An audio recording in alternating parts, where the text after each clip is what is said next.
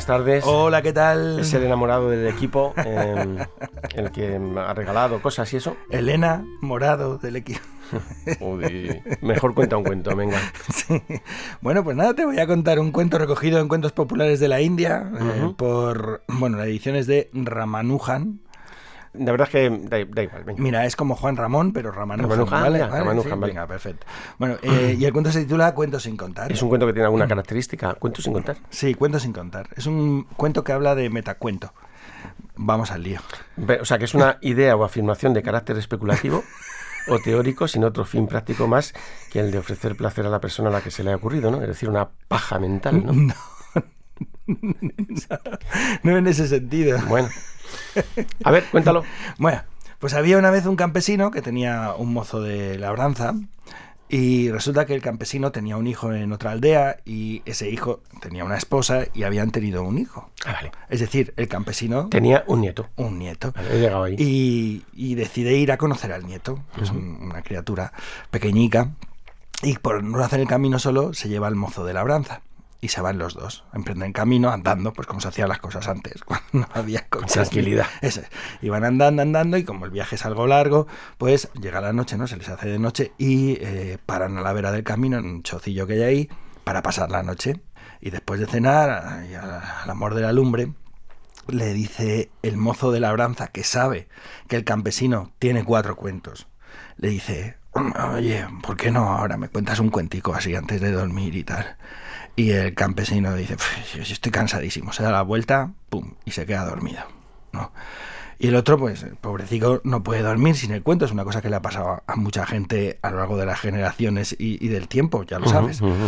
Y- Por eso existís. Y estaba, estaba dando vueltas ahí y de pronto ve que pasa algo. El campesino está dormido y de pronto por la boca le salen los cuatro cuentos que tiene él. Salen y se le sientan como alrededor en la, en la tripa, Uy, me está- haciendo me un está círculo, gustando esto. ahí, ¿no?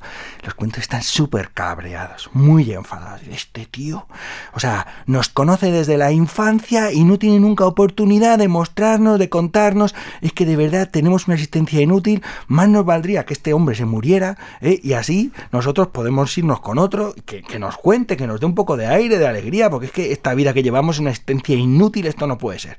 Dice, pues vamos a acabar con él, vamos a matarlo. Dice, mira, el primer cuento, dice.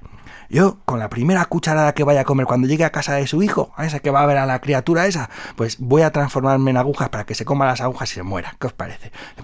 Magnífico. Y dice el segundo, dice, pues si eso falla, yo me transformaré en un árbol. Y cuando pasen por el lado del árbol, que estará ahí como inclinado al borde del camino, cuando pasen me voy a caer y raca, le voy a caer encima y lo voy a matar. Dice, magnífico, magnífico. Dice el tercer cuento, pues si eso falla, yo me voy a convertir en una serpiente venenosa y cuando me cruce con él por el camino, raca, lo- muerdo y lo mato. Estupendo, estupendo, dice el cuarto. Pues si eso falla, yo cuando cruce en el río antes de llegar a su aldea, lo que voy a hacer es que me voy a convertir en una ola gigante, lo voy a arrastrar, lo voy a ahogar. Va, estupendo, estupendo. El otro que estaba haciendo que dormía, ha escuchado toda la conversación, cuando los cuentos se vuelven a meter en la boca, Dice, madre mía, esto, esto es una movida muy, Esto promete. muy grande. Y efectivamente, llegan a la aldea al día siguiente y después de conocer al, al nieto, cuando van a comer, en el momento que el tipo coge la cucharada primera de arroz y se la va a meter en la boca, ¿eh? el arroz se convierte en agujas, en alfileres, ¿no? pero justo cuando se la va a meter en la boca, claro, los otros no se dan cuenta. ¿Quién está pensando que eso va a suceder? Pero el mozo de labranza, si lo sabe, pega un manotazo y dice, no, no, no, no.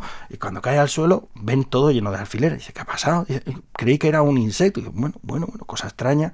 Pasa el día, terminan de ver a- de hacer la visita y se vuelven de camino. Y cuando están volviendo de camino, al borde del camino, hay un árbol inclinado, muy viejo, que parece un poco podrido. Y dice, bueno, madre mía, este árbol aquí. Bueno, y cuando van pasando, el mozo está detrás, como que van como en fila, y efectivamente cuando está pasando él, el árbol empieza a crujir como que va a caer, y cuando está a punto de aplastarlo, el otro lo empuja y consigue que el campesino se salve, ¿no? Qué tío, Oh, caray, ¿no? Siguen andando y al poco aparece la serpiente venenosa, pero el mozo de labranza está preparado, tiene un palo que ha cogido Que es lo afilado, suyo con la serpiente. y pim, pim, Claro. pim, pim, le da a la, a la serpiente lo suyo y la serpiente no puede morder a nadie, de hecho no puede hacer ya nunca más nada. Y ya siguen, están llegando a la aldea y cuando cruzan el río ya sabe lo que va a pasar. ola. Una ola gigante, pero el mozo de labranza que está preparado agarra al, al campesino y lo saca corriendo del río. Y justo, Haciendo, haciendo surf. eso es, justo pasa la ola y, y entonces en ese momento el campesino en ese momento se da cuenta y dice, oye, que me has salvado la vida cuatro veces. ¿Cómo es eso? ¿Qué ha pasado?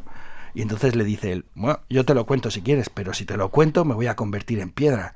Dice, tú esto es tonto, que cómo me te vas a convertir en piedra. Nadie se convierte en piedra en estos tiempos, vivimos en una era civilizada. Dice, vale, y le cuenta lo que vio esa noche. Y cuando termina de contárselo, ra, se convierte en piedra. Y entonces el campesino, visto lo que había hecho por él, ¿qué hizo? Contarle los cuentos. Le contó los cuatro cuentos ¿eh? y en, según iba contando los cuentos, la piedra se iba transformando en carne y ya finalmente pues volvió a su ser. Y desde ese día el campesino cuenta sus cuentos y el mozo de labranza también cuenta los suyos. Y colorín colorado. Pues esto está bien. Hoy, hoy, hoy, por fin, después de cuántos años de...